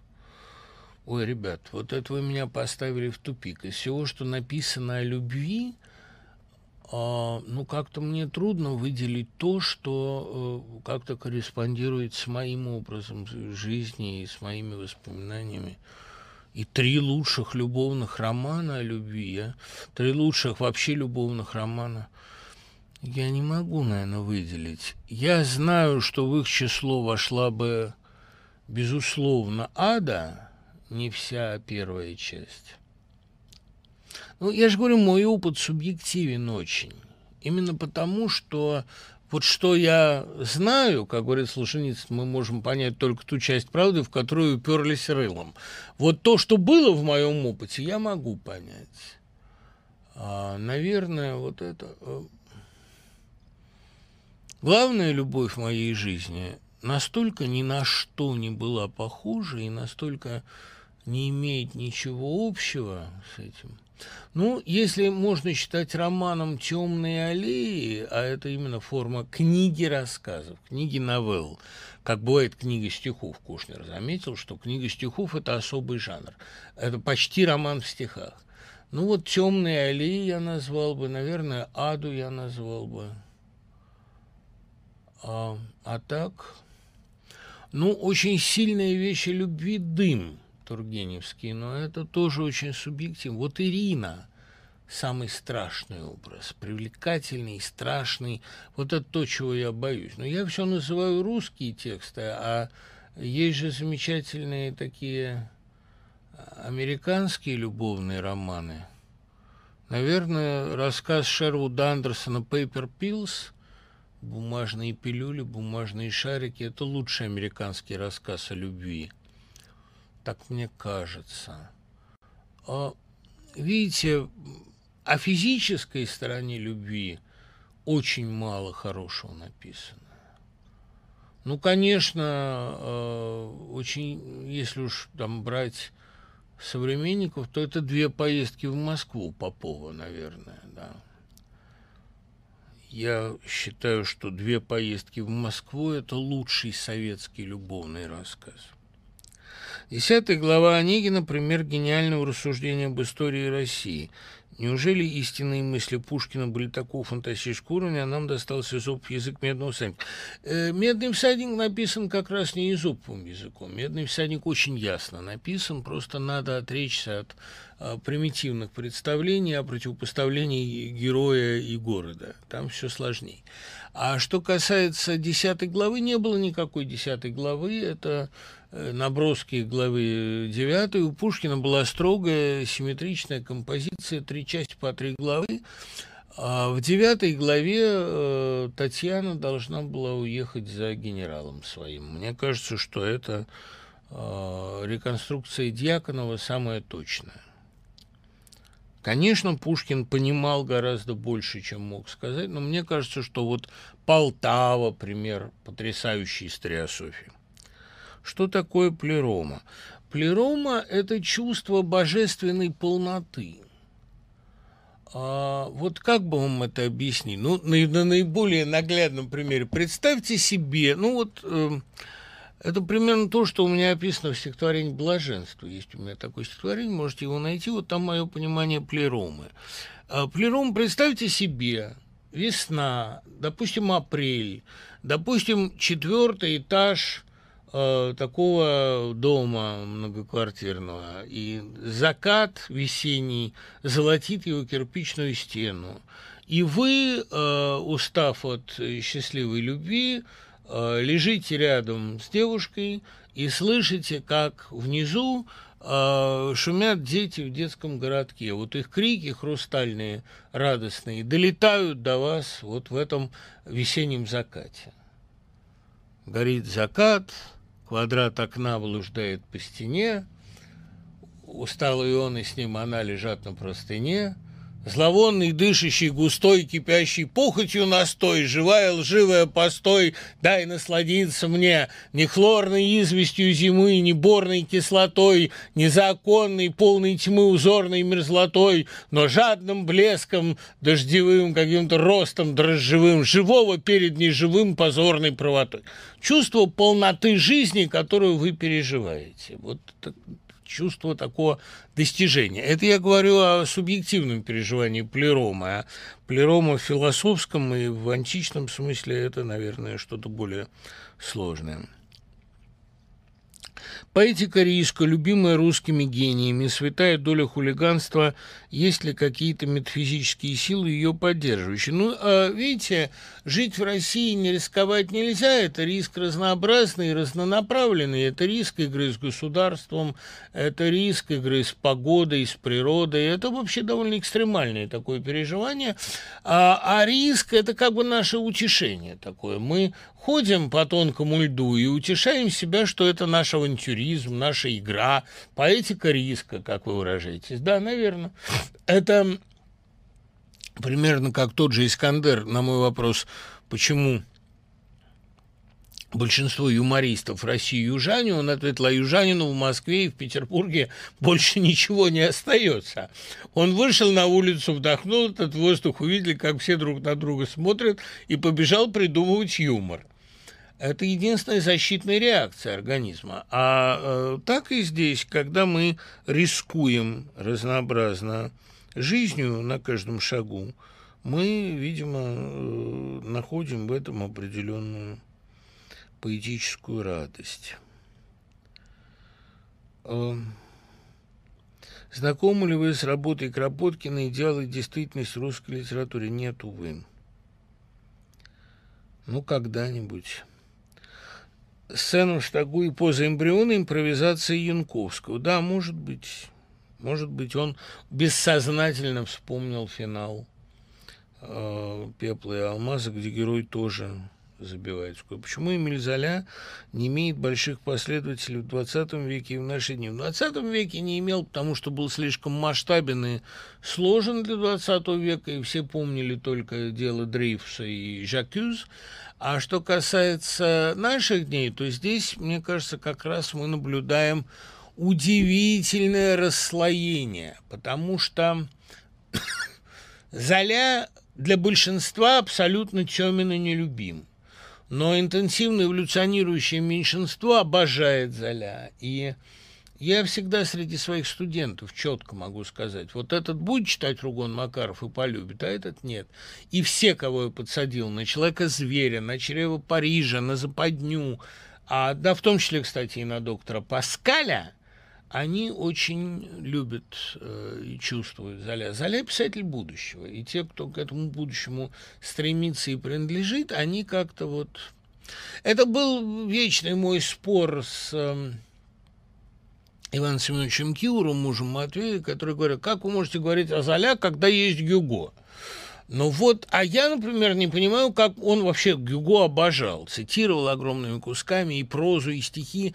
И человек, который смеется, он считал просто величайшим романом. Правильное дело, а уж «Труженики моря», поэма, он говорил, да, все правильно, но как можно вот читать Гюго, когда есть Ругон Макара? Этого я тоже никогда не понимал грешным делом. Мне, мне представляется, что э, Ругон Макара – это вот э, величайшая эпопея XIX столетия. Хотя в России отношение к э, Золя традиционно и у, эм, скажем, Толстого, и у Щедрина было э, очень критичным. Я думаю, это ревность. Что вы думаете про иронию истории типа Ипатьевского монастыря, Ипатьевского дома, про Сергея Романова, замутившего церковный бунт, образующего своего рода хиазм к Распутину во времена Романова? Это интересно, да? Тогда Распутин при Романове, теперь Романов при Путине. Это. Дело в том, что я высказал уже эту мысль, грех себя цитировать, но мне кажется, что в э, русской истории наглядность ее чрезвычайная, она обеспечена тем, что Богу надоело говорить иносказаниями, и он стал прямо без метафор, как это у Щербакова, уж прямо без метафор режу в лоб. Э, надоедает прибегать к изопову языку, поэтому все так наглядно, буквально, такие буквальные повторения, как Савенков-Савенко, а, как какие-то прямые параллели Щедрина с реальностью. Боюсь, что, ну, как, пожалуйста, новое величие Петрашевский. Боюсь, что а, действительно здесь не без, так сказать, божественного вмешательства. Опубликуете ли вы свою работу об исторических параллелях после того, как закончится это и начнется другое? А, эта работа называется «Седьмой круг», я не знаю, надо ли ее публиковать. У меня, знаете, есть две теоретические работы. Одна называется «Абсолютный бестселлер» о сюжетных схемах и инвариантах, а вторая «Седьмой круг» о э, сюжетных вот этих кругах русской истории. Возможно, они могли бы составить вместе довольно внушительный том, и, может быть, я бы это написал. Но, видите, ведь я это писал как такое подспорье к собственным литературным студиям, ничего принципиально нового там уже не будет сказано, потому что я все это уже высказал в других сочинениях. Но вообще седьмой круг можно опубликовать. Если у кого-то есть а, такая возможность, если какой-то издатель сейчас вдруг возьмет да и заинтересуется этой сугубо теоретической, историосовской работой об исторических рифмах в России, почему нет? И она лежит себе, каши не просит. Вы только что сказали, что к вам прислушиваются немногие. Уверяю вас, что вы глубоко... Спасибо, Толя. Толя, спасибо. То, что вы один возразили и откликнулись, тоже как-то меня наполняет уверенностью. Много не надо. Надо, чтобы было да, лучше, меньше, да лучше. Только что отмечена годовщина выхода на советские телеэкраны сериала «Спрут». Это сколько же? Это 80-й год, да, значит, это 40 лет.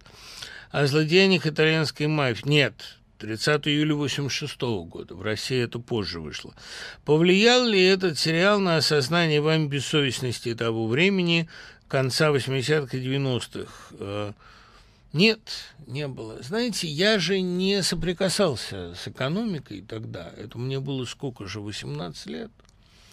И я э, жил тогда другими интересами. То есть я понимал, что в России все делается по блату, хотя сам поступил по золотой медали, а ее получил без блата. Наоборот, то, что мать моя работала в моей же школе, было скорее тягчающим обстоятельством. Это было трудно. Но я не сталкивался с этим блатом как совсем напрямую. Ну, разве что кроме того, что иногда там дед мог э, устроить нас вот в этот вот пансионат подмосковный, который теперь, кстати, считается уж самым э, захолустным. Ну, у меня не было ощущения, что я живу в мафиозной стране. Наоборот, мне казалось, что это такая черта не столько моей страны, сколько человеческой природы – а, что да, наверное, человек всегда будет все делать а, так, ну, ну, абсолютно, по блату, но абсолютного контакта с криминальной Россией, более того, актуальности спрута, я не чувствовал совсем. И вообще мне больше всего нравилось там Тити Пича Шалуя. Почему в финале фильма «Огни большого города» двусмысленно звучит великая фраза бродяги «Теперь вы видите». Почему так сложно видеть Ну, потому что с точки зрения Чаплина, человека циничного и трезвого, любовь и истина несовместимы, любовь и зрячесть несовместима. А любить бродягу можно, пока ты его не видишь. Любить гения можно, пока ты его не видишь. Насколько можно считать персонажа Янковского героем того времени? Что понимать под героем времени? Герой есть точно герой, но есть точно портрет, но ни одного человека, а поколения, ну, наверное, да, действительно, он показывает такую слабость и ненадежность русского мужчины в эпоху женского владычества, то, о чем мы говорили в начале программы. Но были у этого времени и другие герои, гораздо более интересные, более интересные для меня, во всяком случае. Мне вот этот герой не нравился – а кто мне нравился тогда? Ну, вот тогда героем времени мне в гораздо большей степени казался Пирожников из «Лестницы», а Петки Житинского. Как вы думаете, Роулинг не любит пуффиндуйцев? Ведь интересных героев среди нет более-менее выделялся только Седрик, ну и Тонкс, а что остальные? Обратите внимание, что нимфодора Тонкс, которая так не любит своего имени, она метаморф. И это важная черта сангвиников. Сангвиник, а, ну, многие сейчас не любят слово эмпатия, которое, кстати, эмпатия помогает сангвиникам и понимать животных, и быть дружелюбными, она и в Портосе есть в огромной степени. Понимаете, э, Тонкс, ее метаморфность, ее умение, там цвет волос неизвестен, потому что он любой – умение холерика, то есть не холерика, умение сангвиника быть любым, ладить со всеми, принимать форму сосуда, это э, черта отнюдь не презираемая. И мне кажется, что Роулинг ничуть не презирает э, Пуффиндуя, потому что просто, понимаете, время Пуффиндуя не пришло. Драма в том, и наша общая драма, что пришло время Слизерина. Вот это действительно так. Вы думаете, мне было приятно, когда сын Гарри Поттера по манию шляпы попал в Слизерин? Да что же в этом хорошего, господи помилуй. А это духовная такая, да, духовный шок очень серьезный. Но да, ничего не поделаешь, пришло время гибких стратегий, мягкой силы. И сама Роулин, когда вляпалась со своими несколькими откровенными заявлениями, тут она поняла, что сейчас надо быть очень хитрым парнем, сейчас надо быть очень э, гибким, мягким и таким э, интригующим. Да, слезеринская эпоха, мерзкая эпоха, но сейчас надо быть вот таким. Я совершенно не разделяю этих, так сказать, предвидений. Но дело в том, что когда она говорит, она, как и положено Севилле Трелани, она говорит не своим голосом и сама себя не слышит. Вы думаете, ей было приятно сочинять «Проклятое дитя», в котором очень важные и очень серьезные пророчества высказаны. Она потому и не стала это сама писать, а отдала на откуп двум драматургам, потому что она додумалась до неприятных вещей. Я абсолютно убежден, что Пуффендуй а, будет спасать мир, когда Слизерин доведет его до очередной катастрофы. И это всегда так бывает. А, я и Арамиса, знаете, небольшой любитель, хотя есть люди, которые прутся безумно именно от него. Почему Бродский назвал друга белозубой змеей в колоннаде жандармской кирзы? Это совершенно конкретный друг, это Сергей Чудаков, чьи действительно очень белые зубы отмечали все, кто его знал. А у Жалковского очень хорошая о нем виньетка. А, действительно, почему в колоннаде жандармской кирзы? Потому что Чудаков был по происхождению сын начальника лагеря. Такую, во всяком случае, мифологию он сам о себе э, развивал. Бывшего короля Хуана Карлоса I обвиняют в коррупции, он сейчас вынужден покинуть страну. Угрожает ли этот скандал институту монархии? Не, не угрожает. Институт монархии не предполагает высокой нравственности. Институт монархии предполагает греховность, романтизм, легенду. Король не обязан быть нравственным человеком. Король должен быть королем. То есть, если коррупция, то королевская, масштабная. И таинственное исчезновение. Никто же не знает, где он. Говорят, доминикане. Король везде и нигде. Считаете ли вы большой удачей литературы то, что мальчик не поплыл Сантьяго? Э, нет, не считаю. Мне кажется, если бы Сантьяго поплыл с мальчиком, было бы веселее. Кстати говоря, историю о том, как Сантьяго поплыл с мальчиком, написал другой писатель, уж никак не хуже Хэма. И не зря Лев Лосев говорил «вот наш нобелиат». А Фазилян Скандер – это рассказ сердца, вошедший впоследствии в стоянку человека. Кстати, мне никогда не приходило, спасибо, Саша, никогда не приходила мне в голову светлая мысль, что Оказывается, «Искандеровское сердце» – это вариация на тему «Старика и моря». Там главный герой, пожилой человек, впоследствии стержневой герой стоянки человека, он испытывает сердечные перебои после того, как однажды зацепился за ну, снастью зацепился при подводной охоте, чудом поднырнул, вынырнул, но стал бояться воды. Потом он с мальчиком вышел на охоту в лодке, а, на рыбалку. И дальше я вам не буду рассказывать, потому что случилось очень такое интересное происшествие. Гениальный финал совершенно. И заканчивается он прекрасной фразой «терпение и мужество, друзья».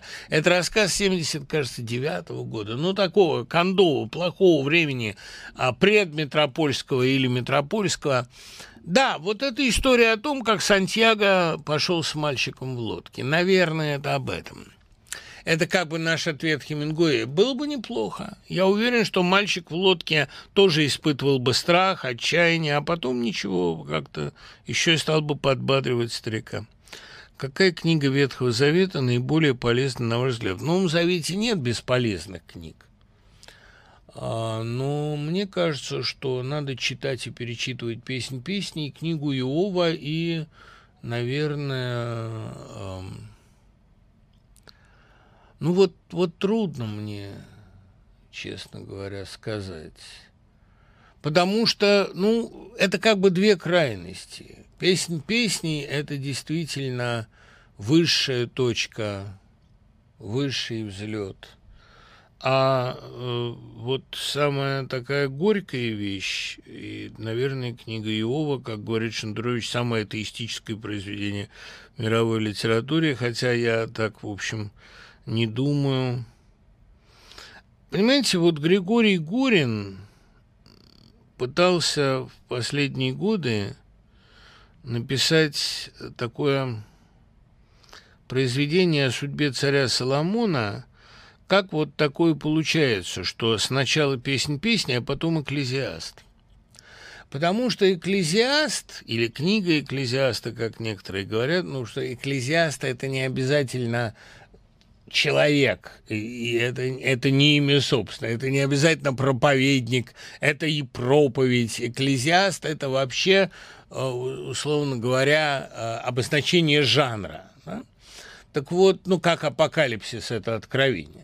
Вот э, каким образом, какой путь пройден от экклезиаста до э, песни песни и наоборот, да, как можно было, вот, наверное, «Экклезиаст» – это та книга Библии, которая лучше всего запоминается и поэтичнее всего выглядит, да, но сказать, что в Библии есть какие-то вредные, какие-то полезные книги, нет, не знаю, Ветхий Завет надо читать обязательно. Почему Костик в Покровских воротах предсказывает свое поражение? Да почему поражение? Он Костик побеждает просто в других сферах. Э, судьбу Ромина э, Костика Ромина подводит повесть «Тень слова».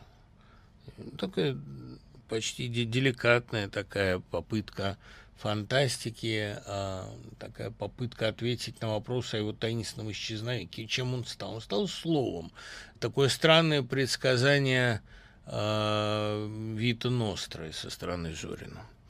Как вам случайный вакансировник? Хорошая, честная литература. Ну, понимаете, вот а, есть птицы, которые хорошо плавают, но главное их предназначение летать все-таки. А Джанки Роулинг гениальный сказочник, гениальный философ и предсказатель. А иногда вот ей хочется писать эти книжки про сыщика, а иногда такие какие-то странные истории. Интересно, без Гёте немецкие народные истории о Фаусте стали бы стержневым сюжетом в романистике 20 века? Конечно, стали бы. А ведь история Фауста, она появилась э, в XVI веке не случайно. Это предвестие просвещения. Когда Фауст из демонической фигуры стал фигурой высокохристианской. А Гёте главное, что сделал, что Фауст у него возносится в рай. А я уж не буду сейчас э, читать лекцию про известных и малоизвестных авторов, а просьба, значит, прочесть лекцию про Чаполина, она... Ну, у меня есть лекция про Чаполина, она называется «Овощи против фруктов», она довольно доступна в сети. Я мог бы поговорить, наверное, о вызвавшем наибольшие вопросы вот когда у нас был в понедельник эфир с Нино Расибашвили, вот этот вопрос, почему я возлагаю надежду на элиту. Образ элиты в мировой литературе, образ таких детей-принцев. Это может сделать такую лекцию, наверное, да, потому что а, ребенок из элиты, становящийся на сторону восставшего народа, это странное такое совпадение а, Олеши и Радари, и это довольно частое явление, происходящее сейчас. Почему вот я верю в то, что из элиты могут выйти приличные люди. Это отголосок давней веры Александра Введенского, который сказал, почему я монархист? Помните, Абриут, да? Почему я монархист? Потому что при монархии к власти случайно может прийти порядочный человек.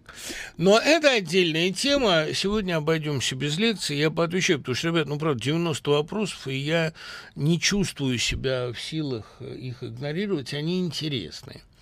Когда же придет время Коктеврана? Коктевран с любовью к знанию мог бы возглавить будущий ренессанс. Саш, Коктевран – это не только любовь к знанию. Понимаете, когтевранцы – единственные, во-первых, соперники гриффиндорцев, самые опасные соперники в Квидиче. Это люди быстрых реакций, э, как и Атос. Помните, споры, сборы Атоса всегда были особенно короткие он был готов ради дружбы на все. А, мне кажется, что эм, Когтевран – это три составляющих. Это э, некоторая, скажем, так, ну, эмоциональная ригидность, не путать с фригидностью, некоторая жесткость это э, недостаток, не то чтобы недостаток, но недостаточное внимание, уделяемое любви, дружбе, всяким эмоциональным проявлениям, и это, да, безусловно, сильный рассудок. Они появятся тогда, когда человечество дорастет до флегматиков, когда оно дорастет до Атоса. Коктевран скажет свое слово, безусловно.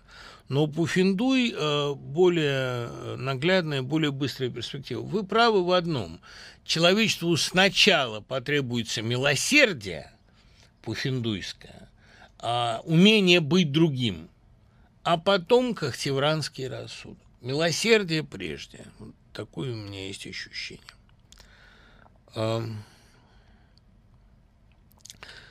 Да, Тити это был ходячий. Саша, я рад, что у нас общее воспоминание.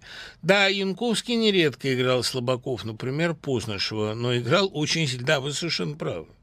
Другое дело, что э, он играл в Познышеве как раз скорее э, силу, ну просто силу, которая чувствует себя в плену женского и пытается что-то противопоставить ему. Сила одержимая ревностью, одержимая любовью. А, как по-вашему, мы потеряли Ефремова как актера? Да нет, тут как вам это объяснить? Мне кажется, что одна из самых страшных опасностей, которая подстерегает артиста, писателя, а, художника в целом, это когда он начинает свои актерские практики переносить в жизнь. Это называется иногда заиграться. Но это не заигрывание, это когда ты свою жизнь делаешь сюжетом своего текста, как Есенин свой алкогольный распад сделал темой Руси Кабацкой. Это гениальная книга, хотя в ней вкусовые провалы чудовищные, но это хроника распада. И вы знаете, чем это закончилось. Я просто... И тут дело не в алкоголе. А, мне кажется, что такой же эксперимент ставил над собой Кроули, великий писатель, на мой взгляд, прежде всего писатель. Человек не то чтобы заигрывается, но человек начинает проживать это в искусстве. Вот Высоцкий, тот самый случай. А, не, не зря он такая инкарнация сильная. С наибольшей силой это пережил, эм, наверное, партнер Высоцкого, пережила партнерша Высоцкого по сцене Демидова, которая сказала, в какой-то момент я почувствовала, что он перешел грань в Гамлете. Он, да, он играл гениально, но он перестал играть и начал жить. Он начал умирать в Гамлете, начал уничтожать себя. А это то, чего в искусстве быть не должно.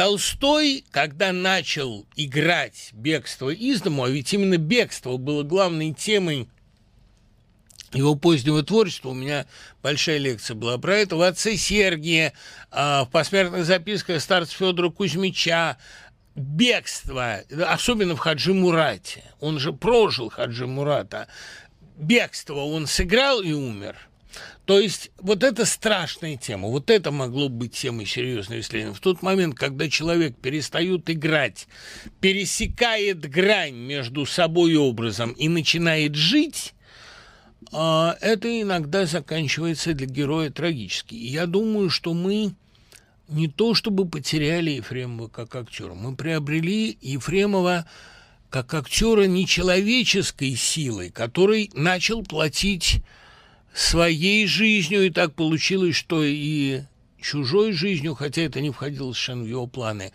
он вот так сжигал себя. И мне кажется, что то, что он играет сейчас, кому-то это кажется трусостью, кому-то распадом, а он проживает страшную роль, которая очень назидательна, которая может оказаться очень страшным уроком, как будто Бог через него дает понять очень страшные вещи. А, вот так бы я сказал. Я не люблю интерпретировать жизнь в терминах искусства, но я просто говорю, что когда человек переходит грань, а он иногда переходит ее совершенно против своей воли, он перестает играть и начинает в этом жить. И тогда рядом с ним опасно находиться. Это просто я это к тому, что в этой участи есть и трагедия, и величие, и ужас, и преступление, и вот э, ну, это довольно страшно, самом деле. Об этом феномене большой грех говорить, но это такой тоже доктор Фаусту своего рода. Я абсолютно уверен, что когда-нибудь о случае Ефремова будут написаны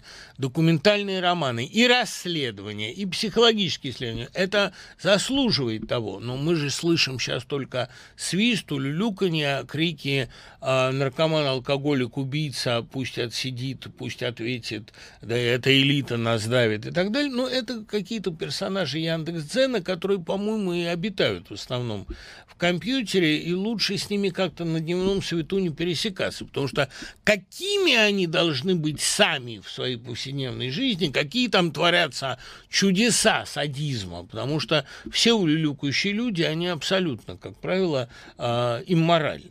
Даже не аморальны, а имморальны. Да? Я боюсь их боюсь о них думать. Это какие-то тоже хтонические сущности.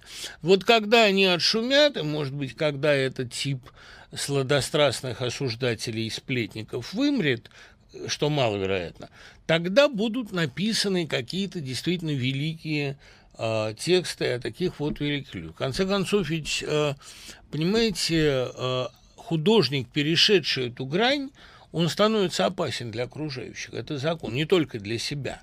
Но э, думать об этом я пока боюсь. Пока для меня есть мой друг Михаил Ефремов о судьбе которого я страшно беспокоюсь и которого я очень люблю, невзирая ни на что.